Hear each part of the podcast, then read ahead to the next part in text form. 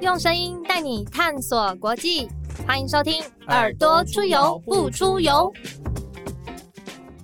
欢迎收听《耳朵出游不出游》，我是子涵，我是 Lawrence。哎，Lawrence，你是三色豆吗？哎，子涵，我必须要说，我其实是五个不同意的支持者。哎，我发现很多听众，还有包含我，都是也是不同意的。因为就是总统这一集讲了三色豆支持三色豆以后，我觉得发现社群上非常多大家反应热烈，但是好像都是跟我的立场比较相近。没错，那讲到食品，不得不说台湾的农业其实蛮强的。这样转会不会有点硬？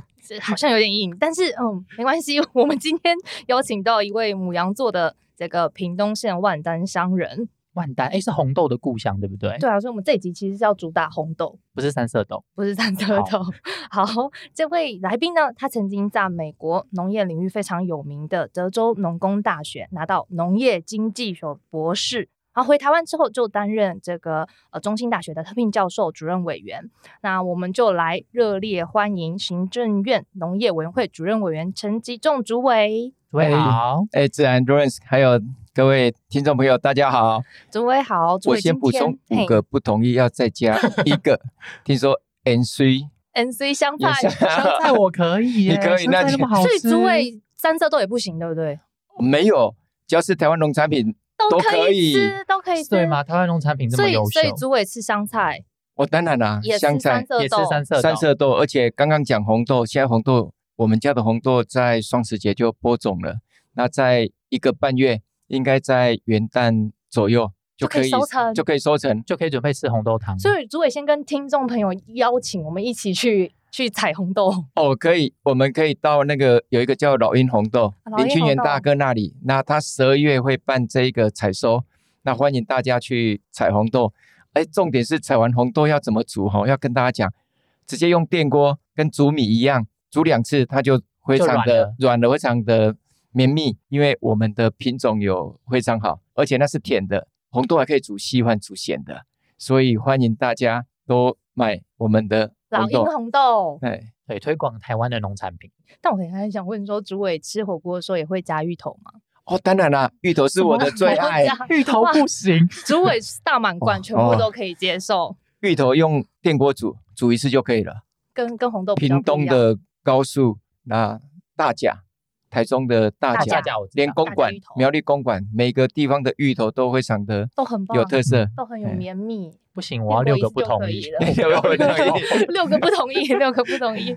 所以今天主委要带来，要为我们带来一场这个国际的农业经济之旅。我们刚刚讲说，呃，除了台湾这个有很多很棒的农特产品之外，其实吉中主委是在美国留学的嘛，尤其是在这个德州。想问一下，这个农业经济是在学什么？呃，农业经济不是在学任何的技术，它是学大部分都是政策或者是贸易。也就是说，比如说一个政策哈，比如说帮助农民的政策，像稻米的保价收购，嗯，那这个政策。里面有好的有哪些，不好的有哪些？怎么做这样的一个分析跟调整？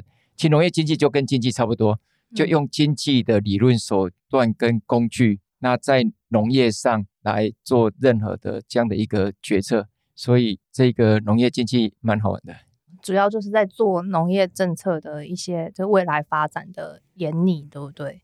都有是都有。那在德州这个地方。德州的印象，大家好像常常提到就是牛排跟炸鸡吧？你们有去过德州吗？没有，但是还有德州扑克牌。小心 去德州吃牛排，那个尾巴会下巴，差点有时候汉堡太大的话，吃太太大口的话会起跳吗？闽南语叫绕耳海，你会那个绕下巴，绕下巴。哎，所以主委在德州的时候有常常吃炸鸡跟牛排吗？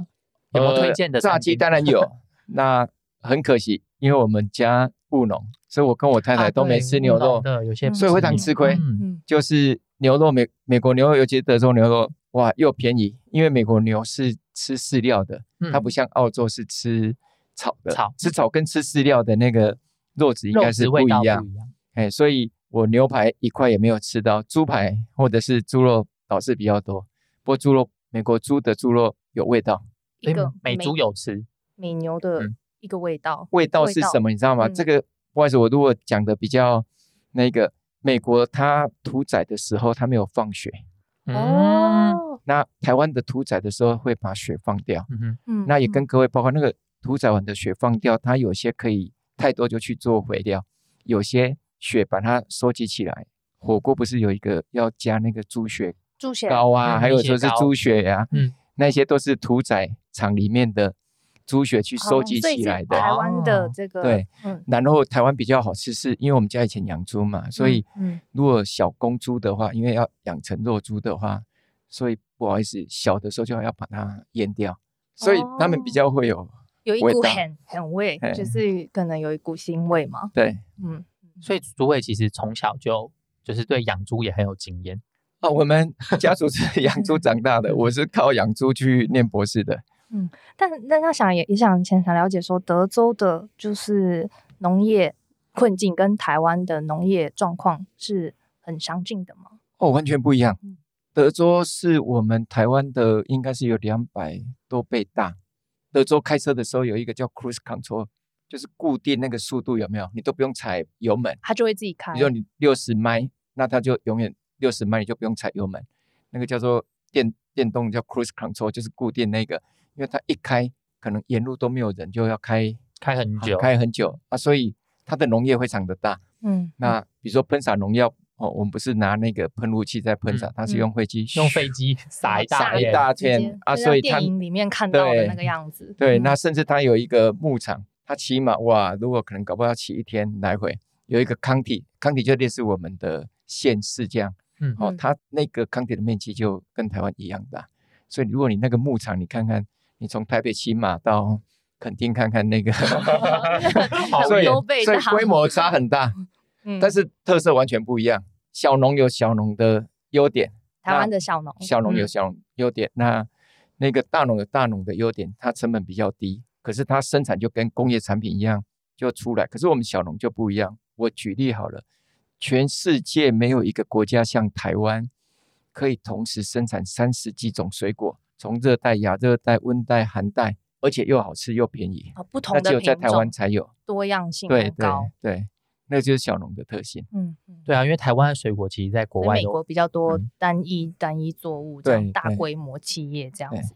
那那时候就会想说要回台湾，然后来做这个相关的农业政策，贡献台湾。就应该那时候其实我们我之前就是念台大农经系嘛，嗯那那时候刚好台湾在开始开放各式各样的农产品进口，所以记得之前开放火鸡啊，像消防厂就被丢啊，那那时候有一大堆农民运动，那后来我们就想念农业的哈，不管农业经济或是哪一种，都有一个使命啊。可是我这样讲好像把自己那个那个使命是什么，你知道吗？就是让全世界都吃得饱。嗯，那这个让全世界都吃得饱很难。我们现在有七十几亿人口，嗯全世界有一有大概十几亿在挨饿当中，嗯所以我去美国，我就我知道我一定要去拿博士学位。那我最想去的是到世界银行。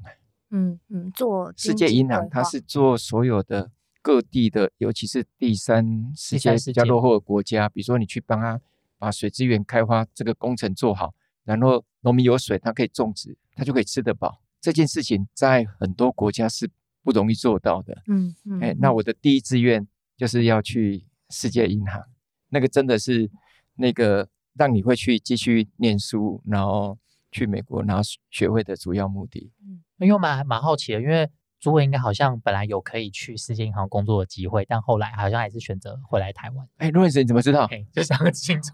我我那时候哈，因为那时候念了博士，那那在那边，因为老板给我的薪水也蛮不错的，那我在那边也表现应该还可以。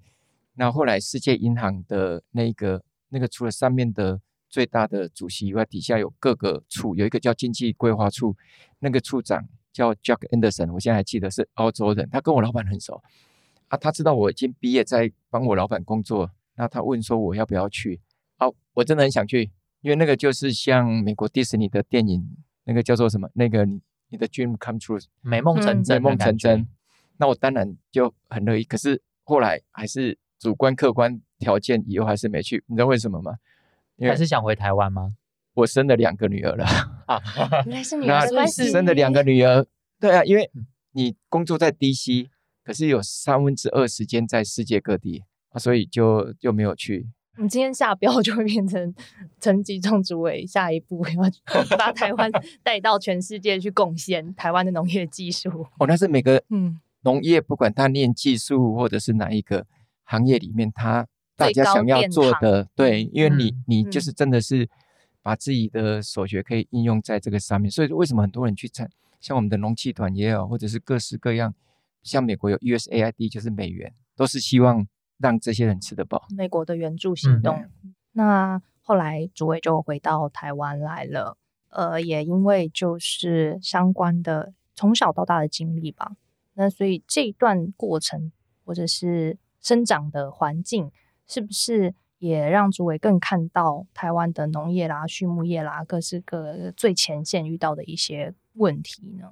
是啊，因为我在大学时代的时候就，我们那时候骑是骑野狼一二五，我就全台湾 各乡镇都去，比如说像我曾经去南投中寮，那时候九二一大地震之前，我们就去那边待了两个暑假，哦，我们就很想了解台湾的各式各样的农业问题。啊，那时候真的是了解很多啊，可是就感觉很无力，因为完全没办法解决。所以我现在有这个机会的时候，所以我每次回到去南投中寮，我都会跟中寮的乡亲讲这个故事。我说我三十几年前在这里，你们这边种那么多的香蕉，那还有那个龙眼，那可是还是有很多的问题，那时候都没办法解决。所以我们当然知道说有这个机会的时候，那可以一个一个问题解决。那个最原始的原因，就是因为我们自己也是务农长大，那应该有那个感同身受啊。嗯哎，就就将心比心的感觉，然后又诸位又是念相关的这个专业领域的，就会知道说有什么解方可以去解决，对不对？呃，其实解决农业问题哈，那个应该到现在为止，几乎每个都可以一一的来解决哈。我刚讲红豆，红豆最需要解决是什么？那个市场价格长期被某一家掌控，没有经济学里面讲的都是完全性市场。那我们怎么去解决呢？其实大家都知道，农产品经常暴起暴落嘛。嗯嗯那为什么会暴起暴落？就因为一生产出来量一多，啊，你没有地方摆，那价格当然下跌。所以我们就用冷链，就说比如红豆是可以摆的，洋葱也可以摆，我们就这样一个一个去解决这样的一个所有的问题。但是在解决过程里面哦，其实你可以看得出来农民的那一个表现出来的。所以哈、我们不止红豆啦，我以刚才说完的柚子为例哈、那农民朋友非常可爱，他如果价格好，他就会送你很多的柚子。我办公室会送的柚子多到我可以分享给所有的同仁。我们农民就很好玩嘛，就是哎有丰收啊，价格又不错了，他当然就会拿出来来分享分。享，嗯来是丰收分享的概念。那想问说，刚刚那个主委讲到你去中寮，然后其实在美国的时候你也遇到，就是其实台湾的那个猪口蹄疫的事件。那时候有看到很多报道啊，会有写到说主委其实家里也遇到一些困对境。哇，这个 这个比较伤感情。我是九四年去的，嗯那九七年大家都知道台湾发生口蹄疫嘛，嗯口蹄疫那个瞬间，我们就讲的绑绑绑绑就是价格，那时候四五十块一公斤，它就掉到十几块，甚至没人要，因为那时候消费者也不太敢吃嘛嗯。那它喘的速度又非常的快，就都要扑杀，对，都要扑杀嗯。哦，那个扑杀吼，一只猪啊，大猪大概一百多公斤，你看要怎么扑杀，怎么掩埋。所以那时候的那个情境，大家都是非常的印象深刻。那我们家是什么？我们家是养那个种母猪，生小猪的。嗯，那嗯我们就是卖小猪赚钱。那种母猪就是几百只的种母猪，一头种母猪大概一年哦，应该是说一点一年就两个月就可以生两两次啊。它每生一次哈、哦，平均大概十只啊。那个如果管好一点的话，养好一点的话，它可以生比较多。那当然，因为猪的价格不好，小猪的价格也就不好，所以那个我爸当然就是我，他刚好是在九七年口蹄疫以前，大概九四啊九五年去跟农会借钱，那扩大规模把猪舍盖了，嗯。那又去买了种母猪进来，啊，可是不小心九七年来以后就整个下去了，所感染到了，对我们家那个三栋猪舍都还在呢，到现在还在嗯。还在啊，啊，因为没办法处理，也没办法养啊，哎，所以那个有有点某种程度那个 好像那个养猪的农民都会把这个九九七年的口蹄疫哦当成是一个好像就是伤痕还是伤疤都还是有一个很大的阴影在，阴影在。啊，这个也是凸显说，苏院长那时候一上来的时候就要求所有的十四个部会一起帮忙把会做朱恩锁啊守好，因为没有守好就类似像口蹄疫这样的那个对人民的财产影响非常的大。所以九七年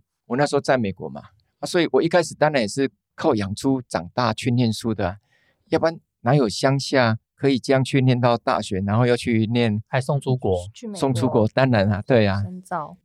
哎，那讲到非洲猪瘟，其实。台湾是亚洲少数和日本一样有守住这个疫情的国家。那到底我们防止非洲猪瘟入侵，这个对台湾的养猪业来说有多么多重要？你看哈，我先讲口蹄疫，嗯，影响多惨重，就知道为什么可以把非洲人锁住。那时候有两两万，大概两万五千多家的养猪场、畜牧场，我们家就其中一家。那现在只剩多少？现在只剩六千多家，所以有一万七不见了。开六七成，少了六七成。对对，我对啊，嘿嘿，我们家就是其中的一家，猪舍还在，只是没养。那那个价格崩盘以后哈，那个因为要还还那个饲料钱，因为饲料的成本是养猪最大宗的，大概占了六七成。嗯，成那那如果你崩盘了，你还不出来的话，只好卖家产了。我爸就卖两块地啊，我两千年回来帮忙还了大概十来年，还是还不完。哇，嘿。他卖了两两次两块农地才把这一个还完，那你看这样影响有多大？而且养猪哈，那个不是只有对农民有影响诶，以前有外销到日本，我们那时候是九七年之前，全世界外销猪肉到其他国家最高的就是我们台湾，是我们那时候有那个应该有五百多万吨卖到日本，那瞬间没了。那美的疫区就不行了嘛？对，因为疫区，那美的时候它的影响的外销业者、冷冻通路等都受影响。那因为养猪规模就减少了，所以那个饲料业者会受影响。那当然还会影响到，比如说我们以猪跟猪肉制品的，你看有多少产业链？哦，这个产业链可大啊，所以这个就凸显说，如果会做猪瘟把它锁住，那这些我们平常习以为常的，大家讲的爱加空巴本罗巴本霸丸。还有所有的这些霸掌，只要跟肉有关的，其实就等同都可以保护住了。其实跟日常生活的连接比我们想象中高很多。多啊！你看，你一天三餐可能早上吃八包就会有猪肉。谢谢诸位 守住卤肉饭。哦，这个不是我，这是所有的农民跟所有的每个那一个各地方政府的第一线防疫同仁跟中央各部会。所以，我们跟农民的感情是有革命的感情诶。嗯，大家一起打赢这场仗，对，守护本土的产业。对，因为我们把会做猪瘟这样锁住了。嗯嗯，在讲到这个养猪，还有跟这个畜牧猪肉产业的相关问题，我想说，听到这样，我们守住非洲猪瘟，然后还有说，哎，台湾成功就是呃，已经可以出口猪肉，因为那个脱离口蹄疫的被拔针。那一开始就是出口。变了很多，那感觉跟猪肉相关的议题，好像其实台湾的发展就是越来越好，前景看好。但为什么听众朋友现在也都很关注年底这个一二一八有一个公投，也是跟猪肉相关，他是在谈美猪的一个议题。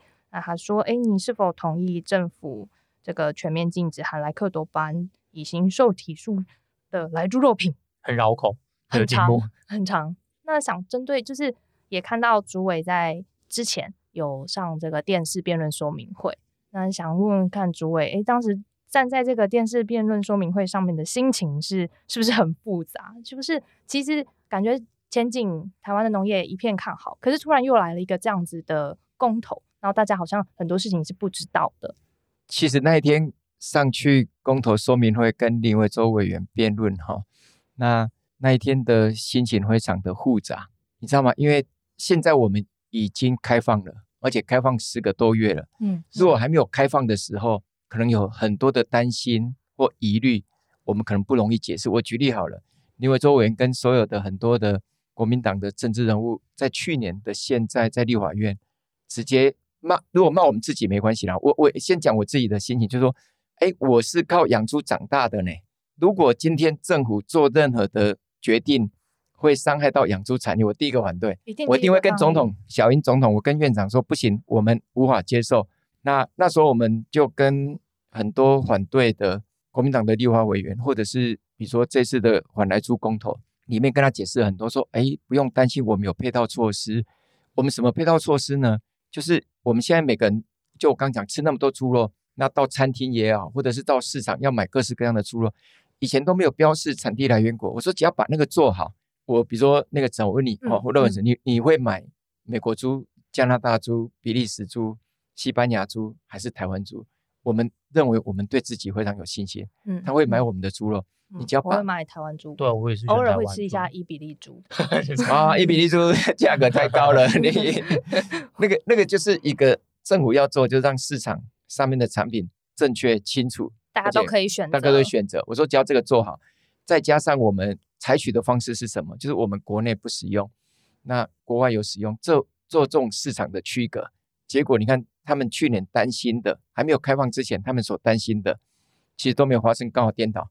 他们说啊，价格会崩盘，然后产业会没落，会不见了，那消费者会有很大的死安。结果现在呢，我们大家都买我们的台湾猪啊，说我们自给率高达九成三呢，更高。从 WTO 加入以后到现在二十几年，现在是最高的市场占有率诶，价格是九七年口蹄疫崩盘以来到现在最高的诶。我们那时候跟农民承诺好说，大家不用担心，因为农民其实在乎的只有一个，我的价格会不会比我成本高。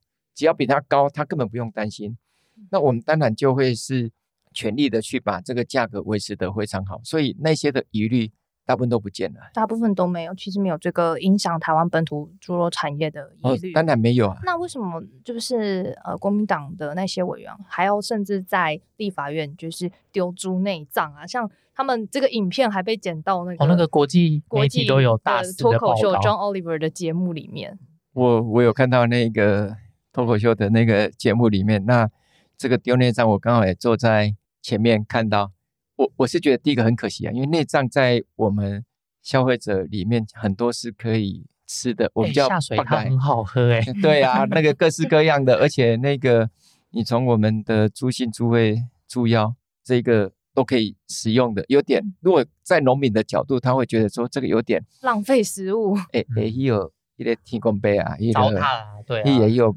对，妈妈说饭粒都要饭都要吃完，不然会被雷公打。对啊，所以嘿，好，你公怕你，你要公 你我都很害怕，是我。对啊，所以这个有点，我觉得是有点那个，真的不是一个很好的那个。那会反对的话，或者是说站在食品安全的角度，我觉得这个要要要有讲清楚啦。嗯，他们就是会，大家会怕什么事叫做莱克多巴胺？它就是是瘦肉精吗？他说他他们是毒的吗？就是他们都会这样子讲。到底莱克多巴胺是什么啊，诸位？我想问，莱克多巴胺就是一个很简单的一个产品哦，就是说，比如说猪你要养让它长大啊，最后提供给我们当猪肉吃的时候，你除了给它吃饲料，饲料就是像玉米啊或者是黄豆粕把它混合以外，你要添加一些添加物。莱克多巴胺就是一种饲料的添加物。其实瘦肉精有很多种，那为什么简称瘦肉精？其实它就是让它的那个换肉率里面哈，让那个瘦肉的部分比肥肉还多哦，要不然它怎么会叫瘦肉精？是为了符合现代的人的饮食习惯吗？还是某种程度有些人喜欢吃，每个人偏好不一样。像我阿公以前他们都是吃三层肥肉，三层肥肉那个对三层肉啊，可是有些可能现在的会比较喜欢吃瘦肉嘛，嗯啊，所以它那个是有关那个瘦肉的比例会比较高，那个叫所以为什么才会叫做瘦肉精？那可是现在在美国越来越不好用了，为什么？因为它只有一家公司啊，全世界只有一家公司生产，所以某种程度它是独占，所以它成本也高。我说用瘦肉精来当添加，因为它要考虑成本啊，所以成本高以后用瘦肉精跟没有用瘦肉精的成本差不了多少。以前一公斤大概差五块的成本，我说一一块猪肉，现在几乎差不多了。然后那个效果又在不同的动物上面是不一样的，嗯，因为猪哈那个。美国养的是比较快一点哦，所以它没有像我们到一百二十公斤、一百二十五公斤才屠宰，它可能一百公斤就屠宰了。那所以它用在猪的效果比较不好，用在牛效果就比较，因为牛比较大只，嗯，所以后面的那一个换肉率或者是瘦肉比例就会更好。所以在美国大概七八成的农民会用在牛，嗯，那用到猪以前六七成，现在不到两成，现在往一成都下降了。嗯啊，更好玩的是，如果你不要让它检测出来啊，你就在屠宰前几天不要用就好了。为什么？因为它它都会代谢掉。代谢嗯快泄，快快速的代谢掉啊，所以它其实是还好的一个添加物。嗯嗯，它其实都都会被代谢掉，其实就不是怎么会就是说变成是加一个毒品，然后给那个你饲养的牛跟猪吃，然后它在体内还残留毒物，让它其实根本就不是一个健康的产品这样子。讲到这个就很好玩。当讨论到这个议题的时候，有多少反对的人把含有莱克多巴胺的猪肉说这个叫做毒猪，这个上面叫做让消费者吃毒品，里面还会散发所谓的安慰他命。你没有看到很多这个报道吗？对，因为我很疑惑的是，因为像美牛进来台湾其实已经快十年了嘛，含有莱克多巴胺的美牛，那既然用在牛身上，大家没有这样的疑虑，为什么我们现在讲说在猪肉上面，大家反而就会把它跟毒画上等号？对，因为这个这个我也没办法理解，就是大家还蛮相信美国食药所，例如说像之前疫苗的时候，大家都说，哎，我要打美国食药署认证过的疫苗。那美牛跟美猪都是美国的食药署 FDA 有认证过的东西，但为什么到台湾市场来，好像这两个东西就变得两个完全就地位就不一样了？所以我们假设不要讲那么硬邦邦说食品安全的专业，我们就讲一些客观数字。如果你刚刚讲说，哎，二零一二美国牛肉含有莱克多巴胺进来，现在已经超过四十万公吨了，然后每个人每年吃到二点七公斤，你看连一件食品安全的问题都没有，也不是只有台湾哦，全世界二零一二年 Codex 定这个标准以后，一百零九个国家开放，也没有一件是有问题的。那如果再讲下去，你们两位有到美国过吗？有我没有。那你到美国 吃的时候，你还有分莱克多巴胺跟没有莱克多巴胺的牛肉跟猪肉吗？没有？我那时候去迪士尼乐园，迪士尼就大乐园大吃对啊饱那你看我们一年台湾人多少去美国旅游或者是游学？五十五万人呢、我他妈我孤陋馆，我在留学的时候，在那边工作的时候，零五年、零九年在过去的时候，我们从来没有去买猪肉，去担心过有没有莱克多巴胺这个议题。而且那个美国在来协会 AIT 的处长孙小处长，他其实在不久前也发过一个声明嘛，说他儿子也吃，他全家人都吃。所以实际上这个议题哈，因为在台湾的网络资讯太发达，所以很多消息跑来跑去，那很多都不是事实。嗯，我我主委我自己是觉得他是有一点被妖魔化了啦，但是最近大家其实都有在接受不同的资讯，然后也会去了解说这到底有没有矛盾之处，有没有符合逻辑。嗯那大家应该都有特别的去去更了解这个议题了。对啊，因为其实这样听下来，我自己觉得我不觉得就是美猪会有所谓食安的疑虑。那因为主委是农业经济背景嘛，我想要知道，我想问一下，就是那我们到底为什么要开放来猪进口？如果我们站在国际贸易的角度上来看这件事情，应该是什么样的角度？我举一个今年发生的案例了哈。那今年二月的时候，中国就片面的把我们的凤梨暂停输入对，后来还有四家跟莲雾嘛，莲雾，而且他用的那些理由都不符合国际的游戏规则。欸嗯，那我问大家，大家会不会生气？会啊，他哦都没有证据。没有证据啊，而且不只是不给我们提供科学的根据，他的做法是不符合 WTO 的国际的这样的一个游戏规则。我的白话文是说，那个如果像凤梨或凤梨世家上面有介壳虫，哦，像日本怎么处理呢？如果已经卖到日本了，有介壳虫，有一种熏蒸很快的熏完就到市场上了，或者顶多就那一批退运，嗯没有人就直接全部禁运，禁运，那这个不是不符合国际游戏规则吗？那我们会不会生气？会会会啊。那那你现在回到考虑美国，那我们一年啊，台湾跟美国的，我们卖给他，他跟卖给我们的，一年两兆四千多亿，超过中央的总预算，我们还给人家额外多赚，就所谓的顺差五千三百多亿，们赚了很多美国的钱。他的 猪肉才几百万美元。你看嗯一万公吨的话，那每每公斤用八十块算，那个没有多少钱。可是如果今天因为他没有按照游戏规则，那伤害的会是谁？我保证绝对不是只有美国，连我们自己也可能会受伤害。所以这个议题，我举这样的例子是说，它不只是跟所谓我们刚刚讲的畜牧业或者嗯是食品安全，它还牵扯到一个国际经贸最重要的这一个所谓的国际的游戏规则，就是公平跟互惠嘛。就是我的东西要卖给你，那你的东西也要可以卖到我的市这个场。通路换通路的通路公平公平性，性对。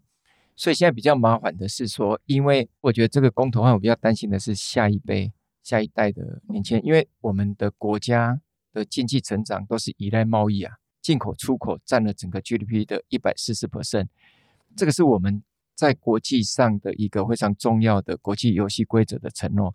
那如果因为这样的承诺用公投案来决定的去留了，那其实政党对决哪个党赢哪个党输都没关系，但是那个国家就会得退路啊，以后嗯没有一个国家要跟你在谈这种所谓的自由贸易或者是相关的国际游戏规则，他是比较担心我们就这样出尔反尔，所以比较担心的是未来整个国家的这个发展。是不是不但也会影响到这个台美关系，就失去这个互信互信基基础？哦，当然了，你看哈、那个以前，其实这个在二零零七年阿扁当总统的时候，他已经公告而且要开放了。后来因为猪农的反弹，他又去 WTO 把它撤回来。然后马英九前总统，他没有考虑牛跟猪也是要一样的去处理。所以小英总统是站在两位前总统都做不到的时候去做的时候，也是考虑到这样的一个国家的这样的一个发展。可是你现在公投将来处理的时候，我我是担心说这样的一个结果，因为现在就是被这个很多的食品安全不是事实的，而影响到这个公投案。嗯，而且对于未来性来讲，最近台湾也在就是呃讨论 CPTPP。其实 CPTPP 里面的会员国也都是有开放这个美猪的，是啊，像刚我没有讲，就说因为这样后来都没有开放，所以台湾跟美国的那个固定每一年的那个我们叫 TIFA 的谈判就停了。那但是因为小英总统宣布以后，TIFA 就开始重谈，然后各式各样的紧密合作就开始，未来可能的自由贸易也会开始谈。那 CPTPP 更是了，它十一个会员国，每个会员国都同意含有莱克多巴的猪肉是可以进口的。那亚洲四小龙，你看韩国也是在二零一二年他们就开放了。那我额外加了一个讯息是说，哎，国民党会说，哎，CPTP 又没有美国啊？嗯，那你如果莱克多巴的这个部分公投通过了，是影响美国，不会影响到 CPTPP，可是不对啊，美国在二零零九还是哪一年的时候，有在 WTO 关切有些会员国没有依照国际游戏规则，就是这个莱克多巴胺的开放去控诉的时候，加拿大也附和呢。嗯加拿大本身是可以，加拿大是 CPTPP 的主要会员国，它是可以要求猪肉含莱克多巴胺可以进口或出口，它本身国内也有生产使用啊，所以这样的话，加拿大也会有关切啊。更重要的是，大家在讲哦，然后我是觉得说，只要大家冷静下来去，比如 Google 一下 CPTPP 里面它有三十个章节，嗯，那个章节里面是做什么用呢？就是所有的会员国的游戏规则都写在都写那里。在里面，要符合什么样子的标准？对对，那嗯第七章第九条白纸黑字写得很清楚，所有的会员国在食品安全跟动植物检疫的措施都要符合国际规范。那莱克多巴胺的猪肉国际规范就二零一二年七月五号 Cortes 通过的这个规范。对啊，因为难怪，因为其实有一个国际标准就摆在那个地方嘛，所以它其实就不应该是用实案的角度去讨论这个问题。这也难怪就，就之前有看到民众就是在就是蒋万安在接讲的时候被反驳说，那为什么来牛可以吃？还有说，那明明就符合国际标准，才不是毒株呢。对，所以我嗯觉得刚刚吉用主讲到一个很很重要的是，它其实不应该，因为它是一个不是食安的问题，它其实更应该是台湾的经贸要怎么跟国际社会接轨的问题。虽然美国不是 CPTPP 的会员国，但是重要的是你要能够跟其他要做生意的国家，你都要能够有公平跟互惠的原则在。是啊，所以很多国民党讲的字眼或者是数字，还有话术哈、可能要特别的重要。比如说他讲说，哎，他说，哎，大家吃的牛肉比较少，一年吃六公斤，吃的猪肉一年吃三十六公斤比较多，所以反对莱克多巴胺的猪肉进口。哎，听起来很有道理啊，因为我们真的吃比较多猪肉啊。可是重点是你美猪的进口进来的比例到底占多少？没有讲，嗯，六公斤里面百分之九十五以上的牛肉都是进口的啊，所以我们知道美国牛肉当然是每一年就吃二点七公斤啊。可是我你看我们的传统市场，我们的猪肉摊位都是传统市场就占了七成，进口的都没有超过十 percent。然后十 percent 里面美国又是十 percent 只有十 percent，那十 percent，它最后就百分之一的所有国人的消费量。我们一年吃八十几万吨里面，它大概就百分之一，就八千多公吨，顶多到一万公吨。所以这样我们每个人每年吃到的猪肉就只有零点七公斤，远高于远低于那个牛肉啊。啊，所以如果说哎莱克多巴胺的猪肉有问题，那你吃这么多的莱克多巴胺的牛肉都没有问都。没问题，那科学上就非常的嗯奇怪。那当然也不是只有这样而已啦，因为他们很多的这个论述哈，比如说他说全世界一百六十个国家不允许使用，那、我们这边讲一百零九个国家有开放使用。我坦白跟各位讲，这个都在玩文字游戏。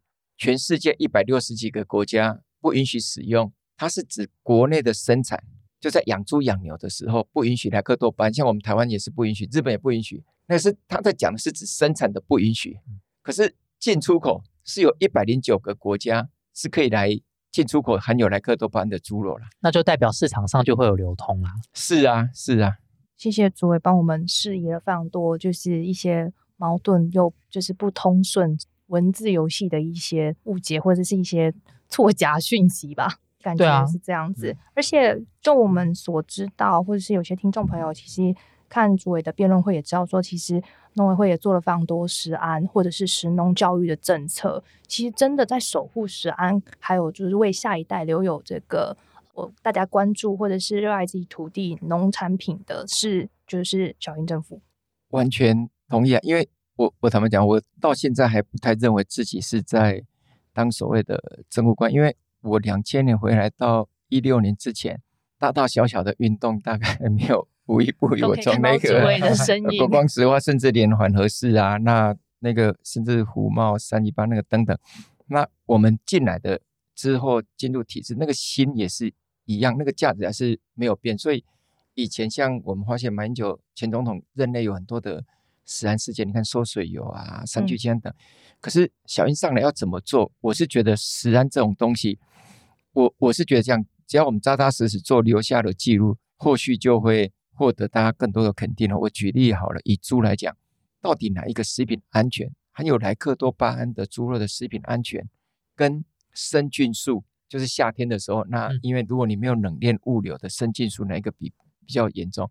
如果你去问食品安全的专家，一定都跟你讲生菌素。因为说都会听到什么大大肠杆菌，对呀、对呀、呀，所以我们嗯现在怎么做？我们是希望说，那个屠宰场，因为我们这次也感谢总统院长，因为开放那给我们一百二十八亿，我们要把屠宰场全部翻新，然后把肉品市场建立好那个冷链，比如维持十五到十七度，然后送到肉摊的时候，那肉摊也补助它那个透明的这个玻璃，但是是冷藏的，嗯，那把这个生菌数降下来，那个才是真正对食品安全最具体的贡献啊。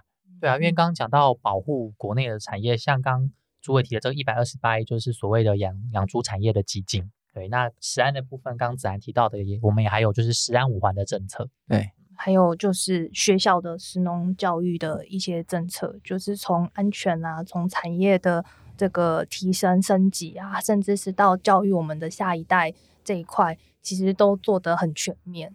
哦，我要特别讲一下那个学校午餐用在地食材。学校午餐应采用在地食材十个字写政策白皮书。我那时候帮小英总写那个食安五环政策，就写这十个字，很简单，就十个字，做起来非常难。以前你知道吗？学校午餐有那些 under table，后来很多校长被起诉，你还记得吗？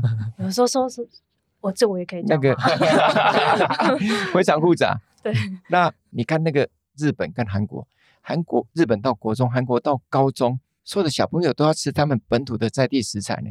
你知道有些人，有些小朋友他可能还没看过稻米怎么种、怎么长大呢，猪怎么走路，哎，鸡也是。那那现在他如果吃到我们自己的本土的食材，那改天他户外教学有机会的时候，就到我们的畜牧场、我们的农场。那你看美国，他们也都是从自己的地理、自己的历史环境开始教起啊。嗯嗯，啊，所以如果我们学校午餐哈，我们之前的覆盖率不到十 percent，到今年我们不断的加码哈，那现在有九成三三千六百多所国中国小学校，一百六十几万个学童，他每天吃的午餐的食材有九成三还是台湾的本土食材。啊，更重要是，他从小如果吃我们的国产农国产农嗯农产品的话，长大哈，他嘴巴会比较比比较那个比较挑吗？挑的时候，他就不吃国外，那不是更好？那嗯更可以去户外教学啊。所以我们就很很感谢说哈，面对这样的一个开放的时候，其实我们都是把这个危机转成转机。你看，我们开放畜牧业玩的赚大钱呢、嗯，然后消费者，因为我们有清楚标示，没有市场，所以莱克多巴的猪肉一块也没有进来。啊，学校午餐又可以用这样，那这个现况这么好，好羡慕哦。啊，国际经贸也已经卖出去了，啊，为什么要破坏这个现况？要用一个公投案，公投既然是一个大家行使一个民主非常重要的工具，我们也尊重，所以这时候就是要来了解到说，如果这个公投案通过以后，除了刚讲的经贸，其实很多事情就会被改变。我还是想要强调的是，就是在这边就是整理一下，就是刚刚主委讲的这些，因为其实从刚刚主委讲到小时候，就是台湾经历过口蹄疫，我们用了二十四年，我们才脱离口蹄疫的疫区，然后我们成功挡住了非洲猪瘟。那现在正是可以让台湾猪，我们刚刚讲到台湾猪很强，台湾猪在台湾的市占率也高达就是呃九成。那在这样的前提之下，其实现在正是台湾猪可以在国际市场上发光发热。我们也希望有一天台湾猪是可以在世界上让大家觉得说，哎，比一比例猪更好。我们有那样子的潜力跟实力在，那我们就应该要展现我们要跟国际社会就是在经贸接轨的决心。我们更不应该禁止美猪的进来。是啊，嗯同意啊，尤其是我刚忘了讲，我们的猪肉开始出口，去年的出口比前年增加一百 percent，我们连公猪啊，全世界都可以吃到好吃的公猪还可以卖到菲律宾跟越南呢、他们都是会受猪瘟的疫区哎，我们的总公猪啊，嗯。所以那我们的猪肉跟猪肉制品已经卖到很多的国家，那尤其是这个二十四年来的那个口蹄疫可以拔针哈，真的要感谢那个所有的农民的配合，这个要分享一下。那个要拔针的时候啊，拔针就是不再打我们的疫疫苗，疫苗，类类似就人的疫苗，然后有一个口蹄疫苗，那时候是二零一八七月，啊、各位知道二零一八十一月不是有大选吗？那时候我们不是大败吗？那你拔针的前半年，那要不要拔针？如果你你决定拔针了，如果万一爆发了口蹄疫，那你会变成是前功尽弃，选举。可是后来大家，我是觉得小英总统带领的这一个体系底下，大家都是从专业的角度，大家觉得说，哎，其实我们都准备好了，所以我们就没有考虑政治因素，就直接让它发展，这样才能顺利在那个口蹄疫二十三年之后，把它成功可以在 OIE 变为会议区，这样猪肉才可以出口。所以口蹄疫靶针也是专业，来猪的这个部分也是从食品安全的专业的角度去出发。所以我觉得只要是专业的时候，那这个国家就是在卖钱的。谢谢诸位今天带给我们这些这个从农业经济，还有国际经贸啊，还有各式各样农特产品产业升级的这一些说明，我觉得就收获很多。我现在好想去吃一碗卤肉饭。，对我们等一下晚餐去吃排骨饭怎么样？要加贡丸汤啊！所以我在这边我想要跟主委说，就是一二一八的公投，我觉得这一题一定要投下不同意。我因为我们如果反美猪，其实也是阻碍了台湾猪走向国际的道路。没错啊，所以这个公投其实不是民进党跟国民党的决对决，它是一个国家要迈向国际经贸组织最重要的一个案。如果这个案通过了，那我们都前功尽弃。台湾长期以来依赖的这个经贸的发展，绝对会大受影响。所以我们期待大家十二月十八号，我不能向林伟洲口误说二零一八哈，是十二月十八，不好意思校正，我们要去投不同意票。对，让台湾猪在国际可以发光发听众朋友要热。记得哦。那我们的节目最后，呃，因为都会问一下来宾说，就是疫情趋缓之后，诸位最想要去哪一个国家？这个不用问就一定知道了。我我跟你讲，我不头我不尾呼我应不我们也要去吃美牛，我们要去吃美猪，但是我想去看美国的职棒。那世界大赛刚结束，哎你看那个 Houston Astros，我是 Houston 的球迷啊，跟那个亚特兰大，我知道很多人台湾是亚特兰大的勇士队的。那那现在是篮球开始，那他真的的 football 更好看。我很喜欢美国，就是它是一个运动的天堂，但是它也是一个各式各样的那个运动的那个转播最好的这个地方，所以怎么样还是以美国为主。要想要去美像国。美国，好，谢谢诸位，谢谢诸位今天来到我们的节目，好，谢谢谢谢自然，谢谢润。谢谢诸位。